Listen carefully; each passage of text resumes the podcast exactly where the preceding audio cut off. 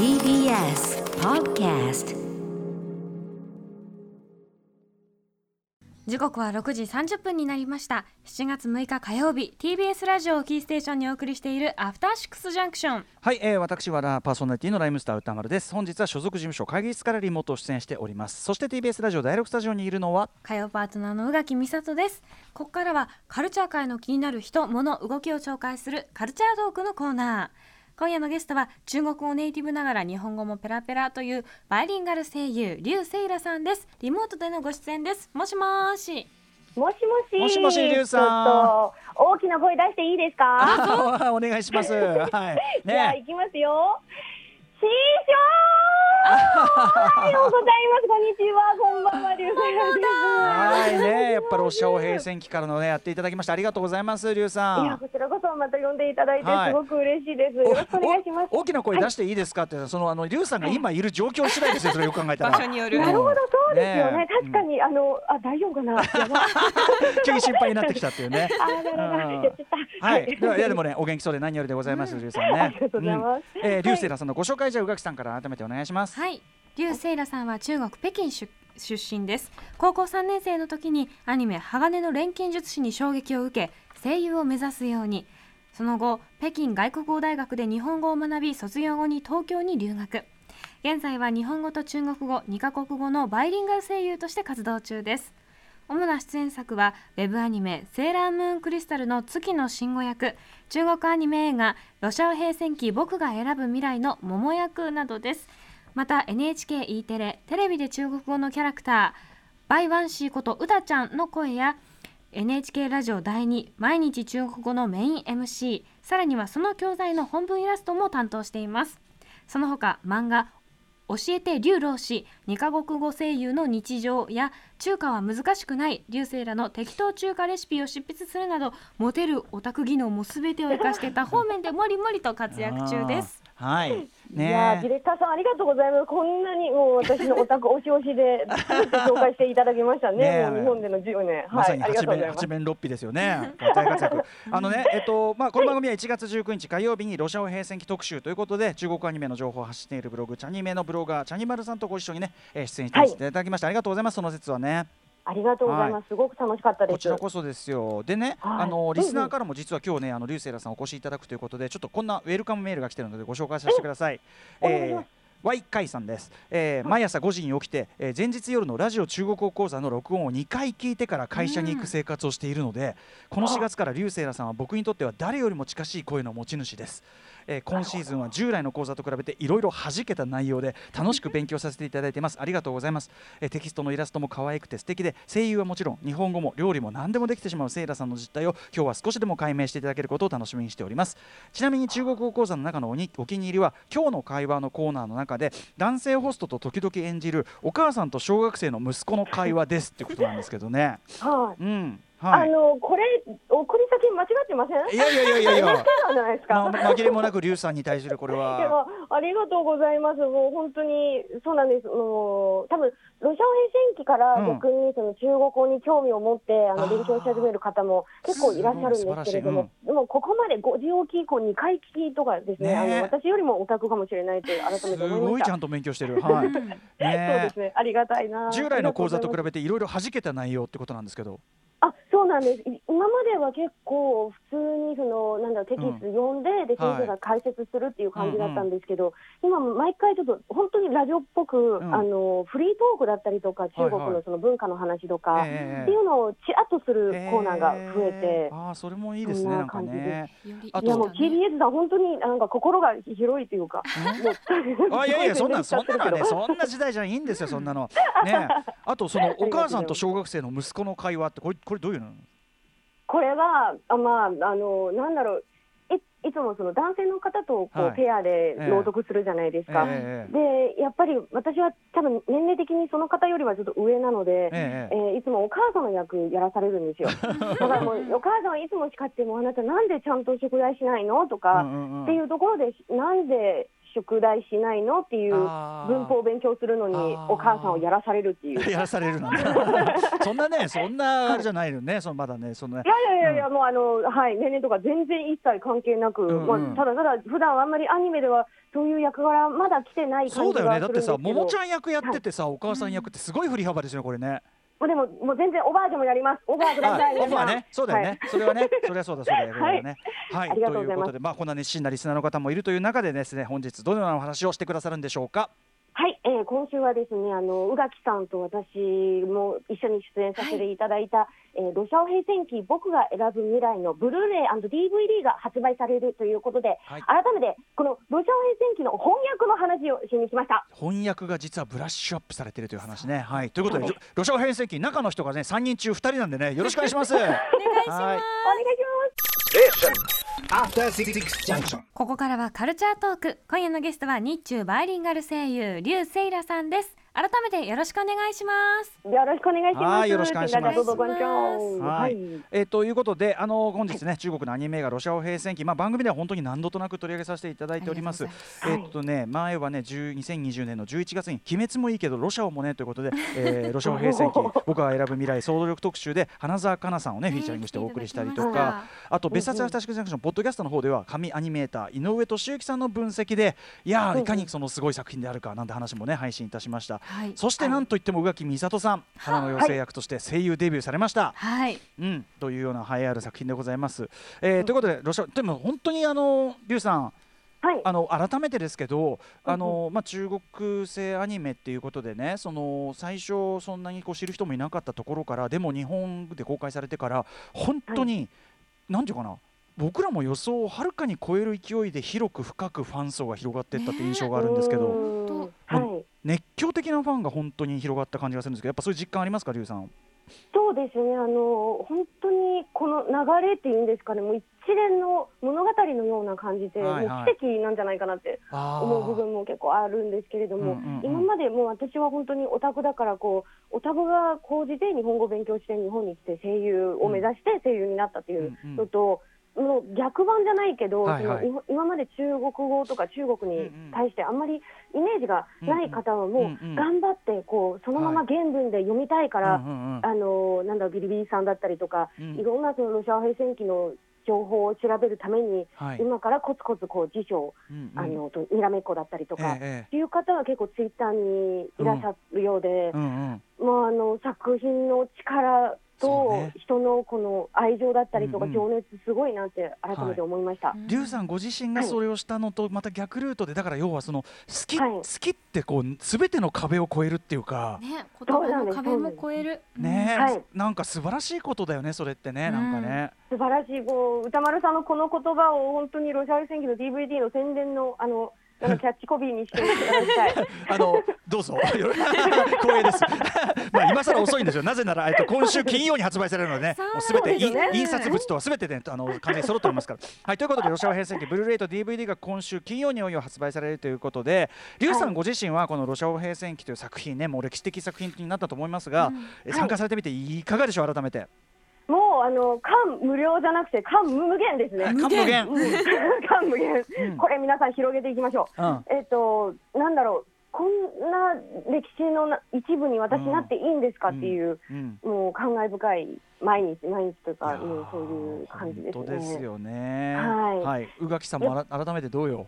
うん。そうですね。なんかやっぱりすごく素敵な作品だからそのやっぱり人に勧めるのも私が出てるからとかそういうの関係なく本当にみんな見てほしいなって思う作品ですし、うん。なんかやっぱり同じものを見て育ったんだなっていうことがもう見ればわかるしもちろんそれ以上のうん。なんて言うんだろうあの技術もあるんですけれども、うんうん。だからこそあなんかこういろんなねいろんな状況ではあるけれども、同じものを多分いいと思う人が作ったものがね。海を越えて日本にやってきてやってきて同じものをいいと思う人たちにキャッチされて。そう。それが私はもう本当に素敵なことだなって思うんです。はい、うん。しかもその宇垣さんのねいろんなアニメ好きその好きもさちゃんと伝播してのキャスティングっていうのも当然あるわけだから。ありがたいことです、うん。うんうん本当に、はい、そういう意味ではこのキャスティングっていう意味ではこれ竜星羅さんのねこの桃役キャスティングってこれきっかけがあるんですって、そうなんです。これはまた一つの物語なんですけれども、えっ、と一番最初にまだその字幕版ちょっとそのなんだろう本当に少数の映画館で公開された時に、はい。えー、ともうロシア兵選挙は本当にいい作品だからもう皆さんぜひ見てくださいっていうのを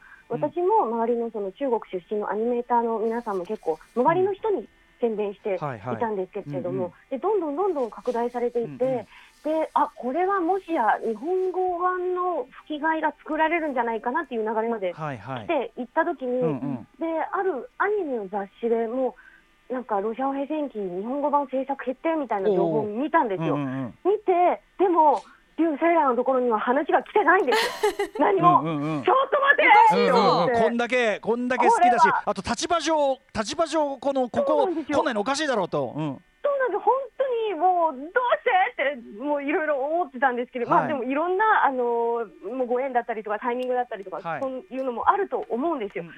なんですが、まあ、声優さんにとってはそれやっていいのかどうかうんうん。私は分からないんですけど、ええ。その例えばツイッターで、はい。私これがやりたいんですオーディションくださいっていうのを、ええ。人によってそういうのは、あの大人の事情とかいろんなものがあるから 叫ぶのは良くないみたいなふうに思われる人もいるとは思いますよ、うんあのもちろんいろいろあると思うんですけど、えでもここで私言わないままうん関わることもできず、じゃあ今後どういう気持ちで宣伝すればいいんだろうこのええいい作品に私全く絡んでないというのが、絶対悔しいだろうって思うから、あのまあ、届くところに届けばいいと思いますが、あのツイッターで一応その、オーディションだけでも本当に受けさせてくださいっていうのを、あのツイートしたんですよ。はいはい。そしたらすごい嬉しいことに、うん。あの私のツイートからロシア語戦記を知ってくださった方だったりとか、はいはい。あとあの声優のその先輩方とか、うんうんうん。業界の方とかいろんな方がはい。いやこれは本当にリュウさんが絡んでればもっと面白くなるなっていう思いで多分リツイートしてくださってるんですはいよ。はいはい。でそれが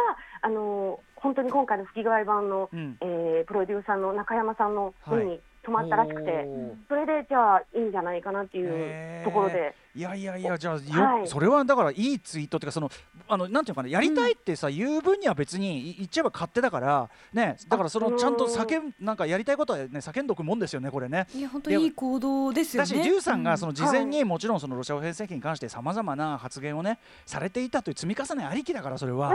あれもう全然権利ありですもうそんなのは。だ誰に文句を言わせようかそんなね言う権利があろあろうかってことですよそれはね。嬉しい、うんじゃあまたあのロジャー戦記の続きのもし何かアニメ版だったりとかそういうのが日本に来た時に、はい。呼んでみんな。っていうのいやもうあの リュウさんはそうとです。うん。リュウさんに話通さないなんてこんなことありえないですからそれは。そうだそうだ。ありがとうございます。ななぜかやから感 ん、でね、えっと、リュウさんね、はいその。えっと、翻訳版っていうのがあの、はいはい。要は最初にその日本で先ほどおっしゃられたようにあの小規模で公開されて、まあ、一部ね、はい。あの好きな人がこう広めていったって中であのその時からずいぶん翻翻訳も変わってるんですねじゃあね。そうなんです。あのこれもまた物語が生まれていて、えっと、一番最初のその少数で公開された時に字幕版は実はちょっと、まあ、直訳っていうんですかね、うんうん多分中国の方が日本語分かる方で。あの、まあ、意味はそのそのまま訳しましたみたいな感じで,、うんうん。で例えばキャラクターのこの喋りで合ってるのかとか、うん。まあ、あの日本語一ついいですとか、はい。ええみたいなものにしても、えいろんなニュアンスあるじゃないですか、うんうんうん。そこのその選択は多分そのままイエス、ノーみたいななんか分かりやすくこううん直訳されてる版だったんですけど、はい。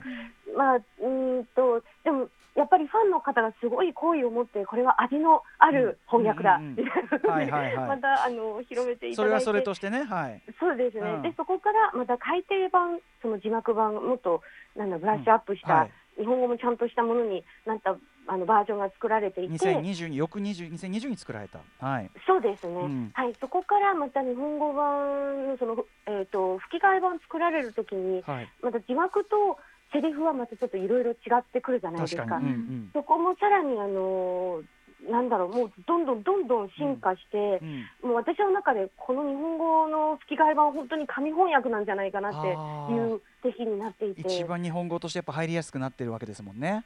そうですね、うんであのーなんだろうみなんだろう文字を見るのはまたちょっと違うんですけれど、はい。見てすぐこうニュアンスとかキャッチできるものと、うん。やっぱり音で聞くとえ別の意味で聞こえちゃうみたいな言葉とかもいろいろあると思いますし、で尺もあるので、はい。だからこのロシア平戦記の日本語版のあの字幕もそうなんですけれども、セリフのはい吹き替え、あ吹き替えの版の、はい。えー、と翻訳をされてる片山さんっていう方ですかね、うんうんはい本当にすごい方だなって思いました。えーすごいたくさん努力されてると大変。努力されてでもその回あってすごくいいばだから要はロシア語編成機、例えばいろんなバージョンで昔のバージョンで見てる方は今回吹き替え版で見るとさらに印象変わるってねよりこう分かりやすく。入ってくる可能性もありますよね、これね。そうですね、うんもう完全に日本語の世界でこの人たちがもうに日本語を、うん。なんだろう母国語じゃないけどそういうふうに喋るのであればこういう性格なんだろうなみたいな、うんうんなんだろうもうあの皆さん日本の皆さんもストレスなくうん。見れる吹き替え版になっていると私は思います。なるほど、はい。ね、なんかちょっと方言っぽい部分とかもありますし、そこがよりその日本ならどういう方言にするかなっていうのがはい、なんか多分変わってる部分かなっていうふうに思います。そうですね、まさにそういうところと、あとあの私個人的にこれ本当神だなって思ったのが、はいはい。うん。私のそのもものセリフ本当にうん。そんなにないんですけれども、うん。で結構皆さんの中ではあの印象に残ってる部分うん。があるかもしれないんですけど、可愛いもん。はい。ありがとうございます。一番最初のその番組の最初にも叫ばせていただいた、そのはいはいうん。師匠、おはようございますっていうはいセリフがあるんですけど、これはあの中国語版のままでは、えっ、と、なんだろう、師匠の、おじゃなかったんですね。あれ？これ私の声が途切れてしまった。あこちら聞こえてますよ。はいこちら聞こえてます。ごめんなさい。なんか、あの、スープだったんですね。シーフーですかね。シフね。日本はい。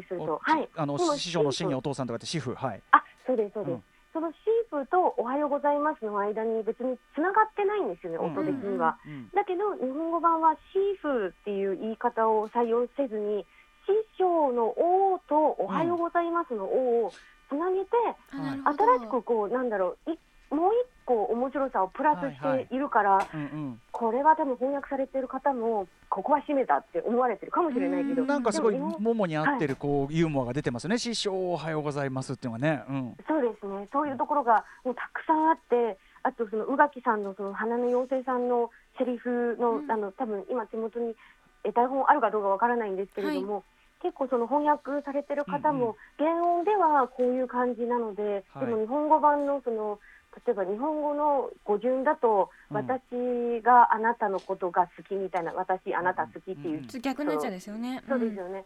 中国版は私好きあなた私を愛にだったりとか、うんうんその語順を生かすのか、それとも日本語に合わせるのか、うんうん。だけど、そのキャラクターの皆さんは演技は中国語のそのリズムでやっているので、うんうんうん最後まで聞かないと、その表情の意味がわからなくなったりとかするかもしれないので、これはどっちの翻訳がいいんですかねみたいな提案を、2パターンだったりとか3パターンだったりとかを作っていて、全部台本の中に落とし込んで、でうんうん現場のその岩波さんの音響監督さん選ばせていただくみたいな。はいなんかもう愛が溢れるんですよね。本当に。そうかそうか。でもそうだよね。その語順が違うって、そのと演技のそのタイミングとかいろいろってだからそこをうまくこの片山ひろ子さんとか現場の皆さんがはい合わせてちゃんとやってるってことで,、そうすねこれ、はい翻訳版やっぱ紙本紙紙バージョンになったと、うん。なんそうかね。ね。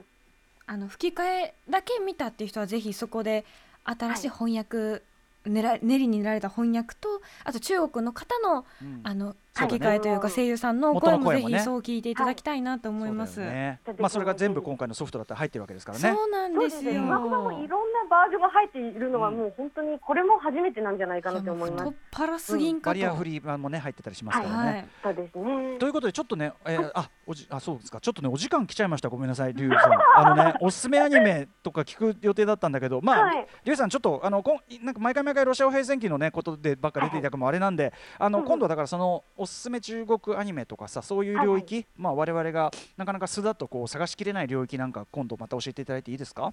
あ、もちろんです。そうなんですね。時間がまたじゃあ今度あのぜひ呼んでください。結構なんかねあの見やすい見見ること自体は見やすいものも結構あるみたいですもんね。短いやつもあるんですよね。そうですね。あのタイトルを上げさせていただくと、ああ、もちろんまずはちょっともちろん。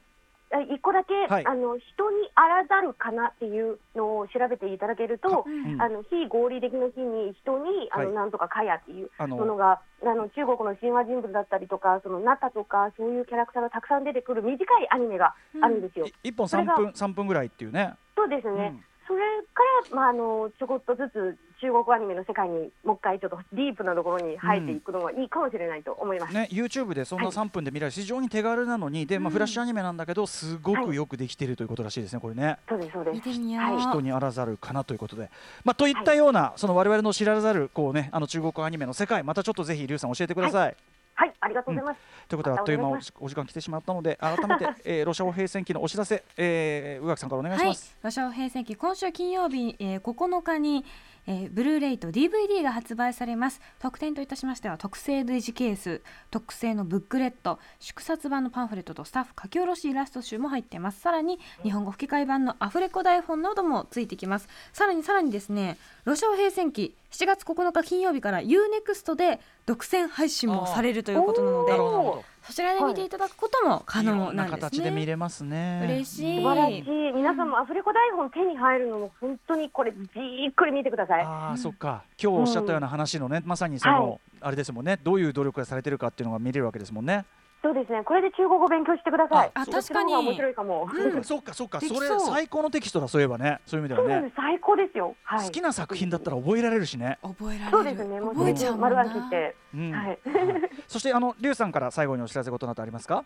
あ、いえ大丈夫です。あのもえう本当に TBS ラジオの あるでしょう皆さんも応援していいよいっぱいいっぱいしあの中中国ラジオラジオやりましょうラジオぜひ。あ、ぜひぜひまたじゃあぜひ読んでください。あのあのとラジオの宣伝全然うんいいですよ。しときましょうよあれ。中もう国語。あだし本もたくさん出されてますしね、そうまああのよかったら皆さんその中国語を勉強されたい方がいらっしゃればあの NHK の毎日中国語っていうラジオのメイン MC をやらせていただいております。はいこれはもうすぐであの再放送も始めますので、9月から、でもう初心者向けの内容になっておりますので、あと私個人的にもいろんな漫画とか書いております。うんよかったらツイッターフォローしてくださいって感じです。まああのねさまざまな活動全部フォローにはちょっとツイッターチェックしてということで。はい、ということであの短い時間でございましたがありがとうございます。えー本日のゲストは日本と中国2つの国で活躍する声優リュウセイラさんでした。リュウさんまたよろしくありがとうございました。またお願いします。ありがとうございます。ありがとうございました明日のこの時間は田園と少年 C 級のメンバーで現在はソロとしてリーバープロジェクトを立ち上げた話題のアーティストゆっきゅんさんが初登場です After Six Junction.